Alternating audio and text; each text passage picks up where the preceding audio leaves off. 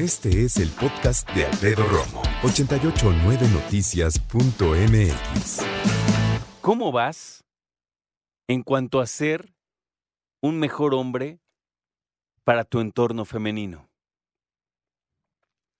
Yo veo mi WhatsApp y me llegan o llegan mensajes a grupos que pertenezco de abrazo a todas las chavas del grupo que dices, güey, neta.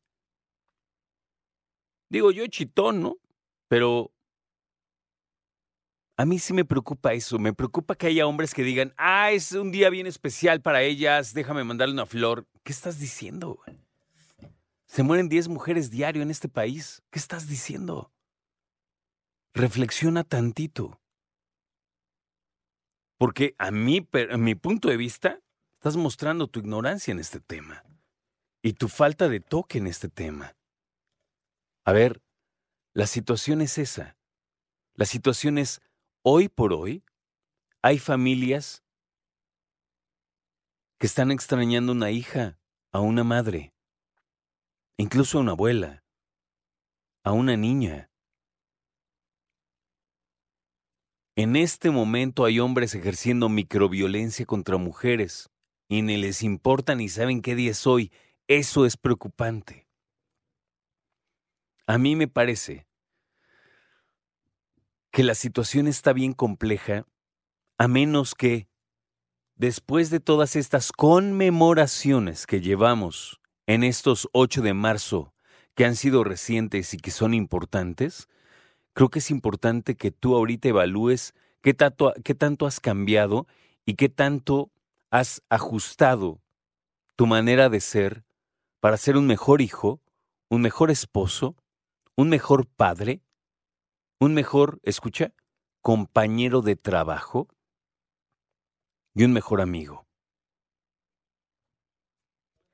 Si todo lo que ha pasado últimamente en México, más allá del 8M, no te ha tocado ni tantito el corazón para entender que este país tiene serios problemas de violencia contra la mujer, perdón hermano, pero sí estás muy grave.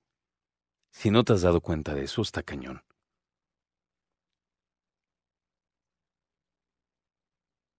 Mujeres violentadas en diferentes niveles. 96% de las mujeres se han sentido violentadas sexualmente en el transporte público. Así de entrada.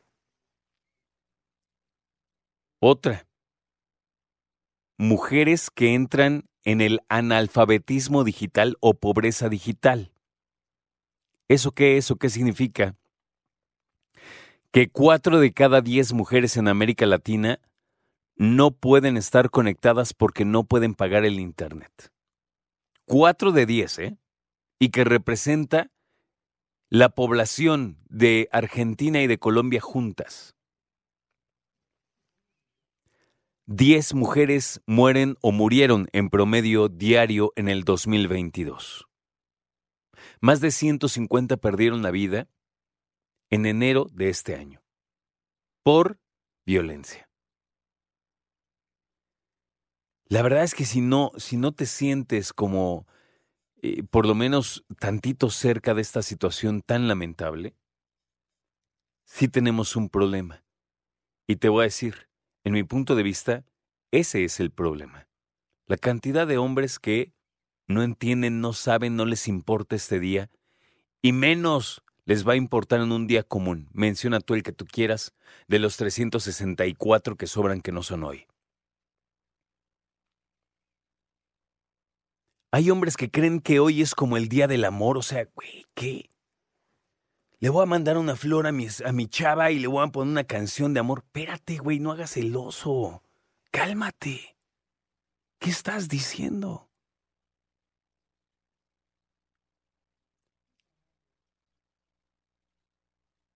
Este día tiene que ver con la cantidad de cruces que hay en el mundo y también específicamente en México por mujeres que, que murieron por violencia. ¿Y sabes qué es lo peor?